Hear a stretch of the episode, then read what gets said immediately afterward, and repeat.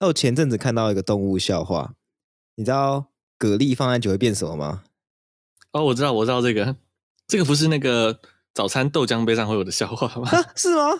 是啊，就是白酒蛤蜊啊。哎、欸，你怎么知道？摆很久的蛤蜊。不过，它好像念蛤蜊哈。哦，蛤，好啦，算了，但好难念哦。白酒蛤蜊。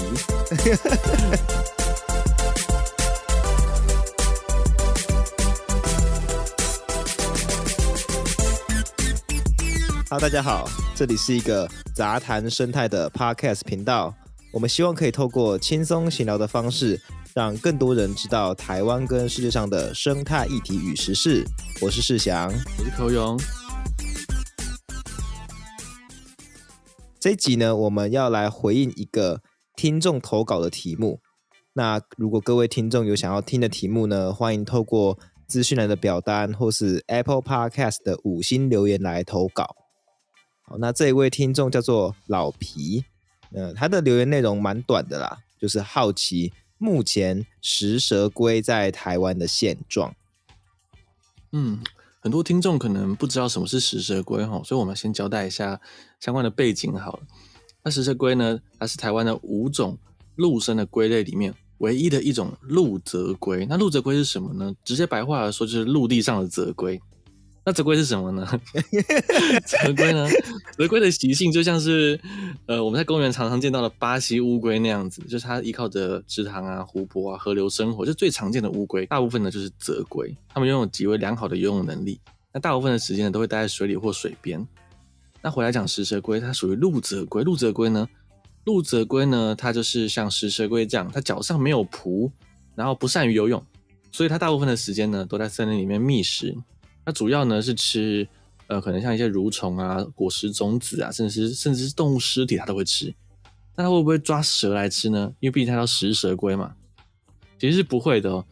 它叫食蛇龟，只是因为可能曾经有人看过它，它的壳把蛇夹住了，就认为哦，它可能会吃蛇。那为什么会这样认为呢？因为一般的乌龟的壳是没办法夹住的，但食蛇龟的壳很特别哦，它们又叫做闭壳龟，它们可以把前面壳呢闭起来，把头藏在里面，可以夹起来。所以可能曾经有人看到有食蛇龟的壳夹住蛇，但其实不会吃它哦。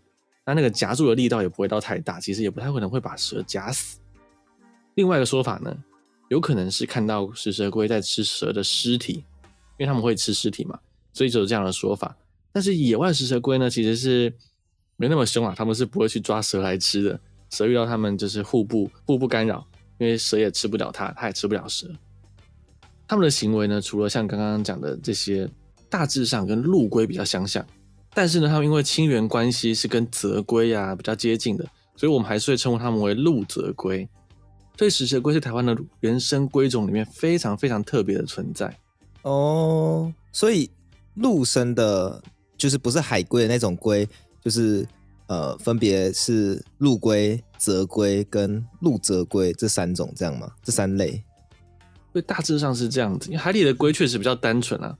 目前海里的龟都是海龟，就是不用，嗯，就是看到就麦克贡东西海龟。但是讲到陆地上的龟，就很复杂了，有陆龟、泽龟、陆泽龟。那在东南亚或者是美洲还有香龟。那台湾还有另外一种，呃，大家可能会忽略的是鳖，鳖其实也是一种龟。哦，那这些这些都是很复杂。那我们今天应该都会稍微提到。所以大家可以对刚刚讲到的各种陆生龟的名字有一点点印象，只要有印象就好了，就听得懂。因为我们今天最主要啊，我觉得九成以上都还是在讲台湾河里的泽龟，还有森林里面的陆泽龟这两类而已。嗯，回到今天的主角食蛇龟的话，食蛇龟的现况啊，其实可以说是岌岌可危哦。从二零零六年第一起走私食蛇龟到中国的案件被破获之后呢，我们才发现对岸对于龟苓膏这些中药的需求。早就已经把他们自己国内的各种泽龟啊，以及陆泽龟啊，还有陆龟这些龟类都推向了灭绝边缘了。而后呢，他们竟然把魔爪伸向了周边的国家。中国从东南亚跟台湾，当时每年进口超过一百万吨的龟甲。这庞大的市场需求导致有将近四分之三的亚洲地区的淡水龟啊，都被列在受威胁物种的名录中。而且啊，有超过半数的物种啊，目前也已经被认为是属于濒危物种。非常稀少了，而台湾的食蛇龟也在这波走私的狂潮之中呢，数量锐减。短短十五年之间呢，食蛇龟就从台湾山区的常见物种，变成了一级保育类的濒危物种。至今呢，数量仍未回升，依旧是一级保育类，但走私和盗猎呢，却还在继续。那大家会很好奇啊，为什么要锁定食蛇龟呢？那这其实跟对岸用作龟苓膏的龟类偏好有关哦。中国人啊，制作龟苓膏最爱用，被认为功效最好的就是陆泽龟以及香龟的壳，其次呢才是泽龟和陆龟。所以呢，当中国国内所有的陆生龟类啊都相对稀缺之后呢，矛头呢就会指向台湾的食蛇龟和东南亚的马来香龟这两类，被他们认为是可以制成最上等药材的龟类。哎，但是。龟苓膏这个我我也是吃过的，之前那个去按摩完，然后它就会有龟苓膏可以吃。真的哦？但呃，但它的形态就是一个有点像仙草一样那种果冻状的东西，耶，所以我一直不懂到底这个东西是要怎么用龟甲来去制作成这样果冻状的食物。其实好像要熬制，但是我也不清楚制作过程诶。但那个样子。我有看过，但是它那个样子真的很难跟龟壳联想在一起。呃，所以我后来有去查哦，它好像是去煮出那个龟甲的胶质，就龟甲内部可能有某种胶质，然后它是把什么土茯苓之类一些药草那煮成中药汤，那这个中药汤就透过这些胶质凝结成胶状物，对，然后好像一开始为了方便运输用这个龟甲，那现在。其实保育意识抬头啊，所以我们等下会讲到很多走私的案例。不过，呃，讲到比较就是呃有注重保育观念来去制作的龟苓膏，后来他们就是用洋菜胶，就是非常常见做果冻那种那那种粉来去凝结这些东西。其实其实就概念是一样的啦。嗯，哦，原来如此。所以现在有比较比较环保的龟苓膏了。对对对对对对，就不是你看到龟苓膏就哎、欸，这个 你你用乌龟没有没有不一定，原来如此，原来如此啊！那大家大家在市场上要好好的筛选。感谢世祥提供的知识点。那这样大家就知道说龟苓膏，哎，虽然有比较环保的，但是哎，也确实有有一些是真的需要消耗乌龟的那种。嗯，但是啊，当最后就连食蛇龟和马来香龟也稀缺的时候。中国人呢，他们会因此就停下来不抓乌龟了吗？我目前看起来是不会的。所以后来呢，有更多种类的泽龟和陆龟也受害了。在台湾的走私案件里，后来食蛇龟还混着另外一种台湾原生种柴棺龟一起出口走私，这些案例也变多了。呃，柴是那个柴火的柴，棺是棺材的棺嘛？火柴的柴啊，火柴的柴，柴火火柴。啊，不是柴火柴，而且一样嘛，一样，一样啊，一样一样。不过这些案例也导致于后来柴棺龟也跟着食蛇龟一起进到了一级保育类里面。嗯，至于台湾最常见的原生龟种斑龟、中华鳖以及随处可见的外来种巴西龟，就反而不太会被走私过去。但是好像跟中国人认为这个龟种是否适合制造龟苓膏是有关系的。呃，我猜这应该就是跟，但这我猜啦，可能就是跟这个龟甲到底能不能够煮出呃够多的胶质，然后可能还有不知道他们某种判断方法去讲说这个胶质的品质好不好吧？对，我也有去查相关的资料，但是在网络上这个资料相对稀少。我目前有查到的是。嗯中国国内曾经有一种金钱龟，是被认为最上等、最适合做龟苓膏的龟类，但因为金钱龟就这样首当其冲被抓到濒临绝种，嗯，所以现在已经无法再供应市场了。呃，其次呢，就是刚刚讲的食蛇龟、香龟、柴官龟这类的，再往下的龟种，可能市场也会排斥，觉得说没有药效，所以猎捕压力相对会小一点。嗯，不过蛮有趣的一点是，东南亚大部分国家的斑龟。其实都受到了栖地破坏和非法捕猎的压力，所以斑龟这个物种在全世界的国际自然保育联盟 IUCN 红皮书受写评估指标里面呢，是属于极度濒危的一种泽龟哦。而东南亚斑龟的走私也确实包含中国的药材需求，所以这样说起来，在台湾遍地可见的斑龟，相较于食蛇龟和柴棺龟，极少被抓到走私，真的是一件很迷的事情。他们其实也会是使用斑龟。哦，所以所以就是说，两个很迷的点，一个是台湾很常见的斑龟，明明在东南亚的走私有这个中国药材需求被发现，可是，在台湾往中国的却没有被发现。嗯、然后还有这个斑龟是极度濒危的物种，就在全世界，所以即便说在台湾其实斑龟很常见，但是我们也不能觉得说。哎呀，他们怎么不改利用数量很多的斑龟？就 斑龟其实数量也不多。对对，我我真的不敢太乐观了。就说不定等到台湾连一点食蛇龟和柴棺龟都挤不出来的时候，连东南亚的斑龟也挤不出来的时候，中国会不会高价收购台湾的斑龟呢？大家应该要莫忘食蛇龟的教训哈。嗯、我们现在认为随处可见、到处都是的斑龟，面对龟苓膏的庞大市场需求，也是可以在十五年内。就消失的，对，其实十五年很很快，我们两个都快活两个十五年了。对啊，我阿嬷活五个十五年了。好，对，谢谢你的补充。嗯，十五年就是差不多这个概念。呃，呃大家，大家可能最关心的是台湾的食蛇龟族群还有没有救？其实啊，台湾破获食蛇龟走私的新闻啊是越来越少了，但这很可能是因为。已经越来越少食蛇龟可以抓了，绝对不是因为对岸的人民突然不抓了，决定说好，我们已经放过食蛇龟。嗯、你看看每年出口量依旧庞大的东南亚就知道了。而设立在台湾北部啊翡翠水库流域的食蛇龟跟柴棺龟保护区，目前呢是这两种龟最重要的栖地以及庇护所之一。那这里的族群呢，跟全台湾非常非常稀少的族群比起来，已经算相对稳定的。但根据台湾龟类学者。陈天喜教授他所表示啊，近年来依然可以在保护区里面看到捕捉乌龟的陷阱，代表对岸对于这两种龟的高价收购，依然让台湾的走私盗猎者前仆后继的以身试法。很多人会说啊，呃，严刑峻法加上严密控管的保护区，一定就能解决问题啊？一定是翡翠水库保护区罚得不够，或是保护区的人手不够？这个说法其实是不完全正确的，因为走私的驱动力啊。其实跟收购者的出价有关。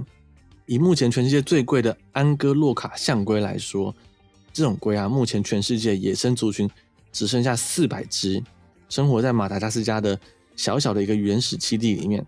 而且这个基地啊，二十四小时都有士兵守护。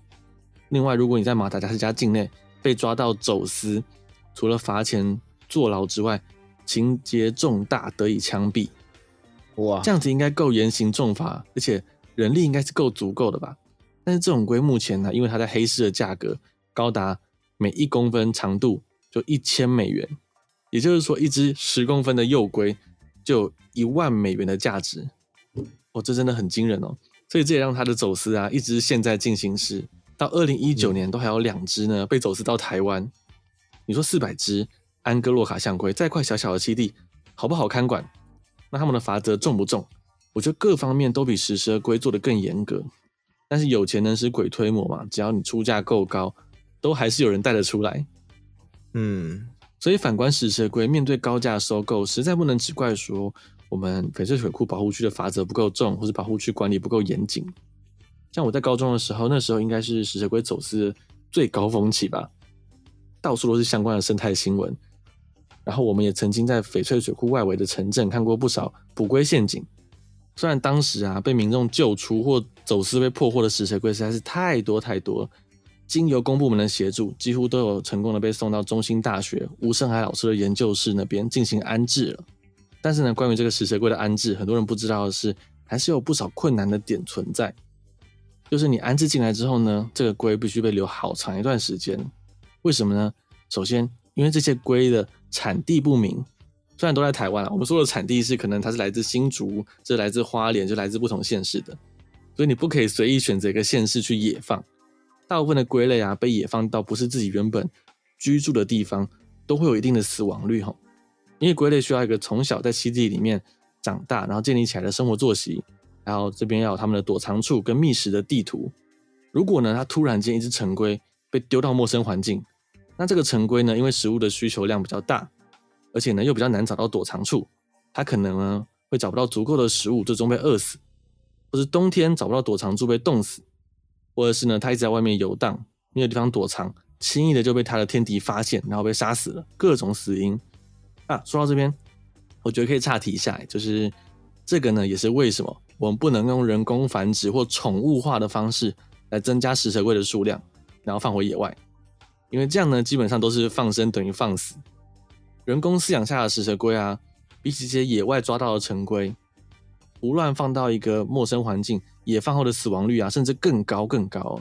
因为他们甚至常常连对于环境讯号做出反应这种能力都办不到，然后他们也没有建立觅食地图的一个相关的经验，所以他们更容易失败。所以在投入大量经费人工繁殖之后呢，也可能只是就是放生，然后全部都死掉而已。嗯，那下一个困难点就是我们回到走私龟它的处理上，最后一个难处就是这些乌龟它密集的放在一起，可能会有传染病的疑虑，越放越久呢，之后再打算要野放。就更可能会有对野生族群造成传染病危危害的一个威胁。对，然后另外还有就是，可能有人想听到这个人工饲养，就想说，哎，那我们如果放生等于放死，我们可以不要放生啊，我们把这些龟转来去稳定的提供食蛇龟的市场需求，进而就可以降低野外捕抓的压力嘛。不过关于这个问题，其实我在查资料的时候发现，好像没有这么容易哦。我们可能会遇到，就像我们第七十四集讲到进口合法或非法木材时候遇到的问题一样，因为人工饲养食蛇龟的成本是很高的，售价呢一定会比非法捕抓还要高得多。这个样子的话，在市场上，这个人工饲养食蛇龟的竞争力就会非常小，这恐怕就无法跟非法盗猎来去竞争市场，所以到最后就会做不起来啦。嗯，对，而且其实我之前也听说过，有很多人对于宠物化食蛇龟的一些疑虑，包括呃，因为他们蛮可爱的嘛，但是他们曾经遍地可见的时候，也是台湾很热门的宠物之一。哦，那现在保育类不能养了，那如果公部门又可以自己饲养它，开始做人工繁殖，可能会有一些人就不平衡说，哎，为什么你们可以养，我也想养这样子？哦，对，这个这个蛮麻烦的，因为有可能当。这个食蛇龟，它在法规上面，假设说好，我我合法业者，那合法的取得这个食蛇龟的种源，繁殖出来这些东西，它并不算是野生动物的情况下，如果它变成宠物的话，那可能就会有一些呃法律上面比较难以去定义的问题。那只要有这样的漏洞的话，它就衍生出很多后续问题。比方说，如果有人去野外抓来养了，然后没有通没有经过一些这个严谨的。追查或是登记，我去说这个是繁殖场出来的，那其实无从查起，这个就会导致很多很混乱的问题。我所以其实呃，人工繁殖，我觉得大家可以想的太简单了，它其实有可能背后牵扯到的族群啊相关的问题很多，所以目前呢，我们都还没有去使用这个方法。不然的话，其实如果这个物种适合用人工繁殖来解决相关问题，我觉得应该在食蛇龟那么情况紧急的当下。大家应该都早都多管齐下，连这个方法也去试用了。我们回来讲，也是因为呢有这些困难点呢，所以尽管说有了刚刚这个前面提到的中兴大学的安置计划，但这个食蛇龟的安置计划最终呢也承受不住这个爆量的走私以及收容所的爆满发生的问题。收容所曾经发生过两个礼拜涌进五千只食蛇龟的情况哦。那再加上我们刚刚讲的一些各种问题，他们没办法很快的把乌龟就放出去。所以只会越积越多。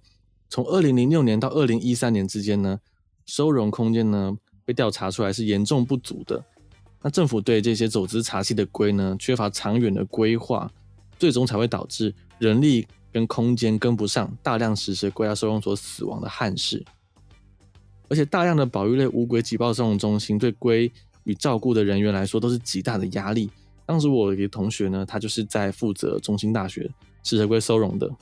他每天每天他喜欢乌龟，才去做这件事情。但每天进到笼子里面，第一件事情就是要到处寻，然后呢，拿个袋子把死掉的乌龟装进袋子里面运出拿出来。每天都会有死掉的乌龟，因为里面有几千只乌龟，对他们来说其实是很大的心理压力。所以最终如果能够有计划性的让这些食蛇龟慢慢回归到自然的野地，才是最好的。所以呢，中兴大学团队曾经在垦丁国家公园进行过野放试验。他们先把一批食蛇龟送到垦丁，然后让他们在那边待半年来适应环境。有两百只龟呢，在这个计划中被野放。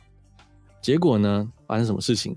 结果在隔年，有两批被送到中兴大学的走私茶器龟之中呢，有四只是之前也放在垦丁国家公园的个体。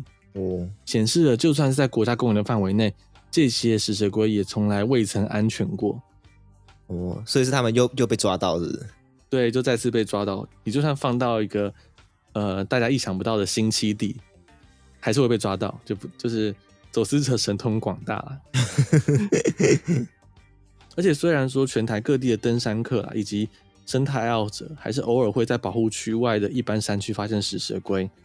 我其实这两年来在脸书上有他们有在山上遇到食蛇龟巧遇 po 照片的人，其实不少。我的朋友圈里面可能就有四五个这样的人。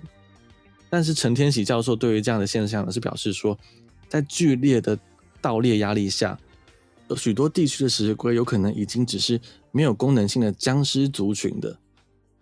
那大家要知道，食蛇龟其实是一种很长寿的龟类，在野外啊，可能可以活到几十年。那人工饲养下的调查结果是，可能可活到四五十岁这么长寿。所以呢，有些呢族群，他们只是有很少很少数量的长寿的成龟组成的。虽然虽然偶尔会募集这些乌龟，但是这些乌龟都是同样的几只，它们繁殖出来的幼龟跟蛋的数量呢也不够多，甚至有些族群老到没有再繁殖出新的乌龟跟蛋了。所以啊，像这样子符合刚刚讲的几种几种特征的，也就是说只有很少量的成龟还活着，已经没有再繁殖出新的乌龟的，或者是繁殖出来的幼龟数量过少，这些呢都被称为僵尸族群。那大家可能觉得很奇怪啊，为什么繁殖出来的幼龟数量过少或很少，就会被称为僵尸族群呢？这些幼龟呢，小乌龟长大之后，不就可以补充族群的数量了吗？那其实大家不太知道的是，大部分的乌龟从幼龟要经过很长很长的时间才能够成熟并开始繁殖。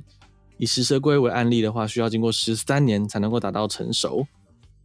那这十三年之间呢，幼龟跟蛋的死亡率都极高，所以龟类的族群往往是由年长的母龟们负责生出大量的蛋，以量取胜。那这大量的蛋里面呢，只要极少数的幼龟成功长大呢，就能延续族群。但是所谓的僵尸族群呢，就是已经没有足够的母龟存在，就算每只乌龟努力生蛋，蛋还是不够多。经过孵化和成长期的超高死亡率之后呢，每年的蛋，经过了十三年后还能长成成龟的个体，可能趋近于零。但食蛇龟呢，其实呢，偏偏呢，又算是相对长寿的，所以导致于这片森林里面呢，二三十年来都有人目击食蛇龟，但是呢，这些民众目击的很可能都是同样的几只乌龟，没有新的乌龟了，导致于大家呢还会误以为说这边有食蛇龟的健康族群，因为想说哦，这只乌龟好大哦，这边一定有健康族群，大家可能是一只超级老乌龟了。嗯，所以其实啊，台湾的食蛇龟健康族群可能是非常稀少的。那世界上最著名的僵尸族群呢，我觉得不得不跟大家提一下，就是很有名的这个叫孤独乔治的乌龟。那孤独乔治呢，是世界上最后一只平塔岛象龟，这种象龟非常巨大哦，就是呃，应该可以跟加拉巴哥象龟有点匹敌，人可以 坐在上。加拉巴哥象龟多大？全世界最大的加拉巴哥象龟应该。好吧，你们就想象一只乌龟很大，成年人可以坐在背它的背上，然后不是不是不是坐着，不是坐着而已哦，是它可以它还可以走动这样子，不是说不是说坐在背上，在上面盖房子吗？我是可以在上可以在上面盖盖模型小房子。但是我们回来讲孤独乔治哦，它是世界上最后一只平塔岛象龟了，那它是公的，是男生。那为了能够让它延续后代。研究人员呢，曾经让它与最相近亚种的两只母象龟繁殖，后面呢，每年呢，它们都有生蛋哦。但是龟蛋的低孵化率跟幼龟的高死亡率，导致于孤独乔治呢，一直呢到正式死亡前，这么多的后代都没有任何一只成功的留下来变成成龟。所以呢，平塔岛象龟后来呢，就随着孤独乔治的死亡，正式宣告灭绝了。而这只享年约一百岁的陆龟。维持这个年年有繁殖的僵尸族群，竟然长达数十年之久，而最后呢，依然未能成功的复兴起这个族群。哈，大家可以想一下，这个低孵化率跟高死亡率到底有多可怕？一只公龟跟两只母龟繁殖出来的族群数量，几十年来都没有能成功的提升它们族群数量。那最后我们总结，我觉得，我觉得回来讲食蛇龟，乃至于全世界乌龟走私的困境，吼，都反映出人类欲望真的毫无止境。全球只剩四百只的安哥洛卡象龟，都会有人巴不得偷出来卖了，或是只为了一个传统的药效，要每年吃掉大约一百万吨的龟壳，把世界各地的龟类逼上绝路。好，我我相信，呃，讲到这边，我们节目的听众应该是没有人在抓乌龟跟走私的啦，还是现在其实有听众在山上抓到一半，想说，哎，怎么怎么 Q 到我？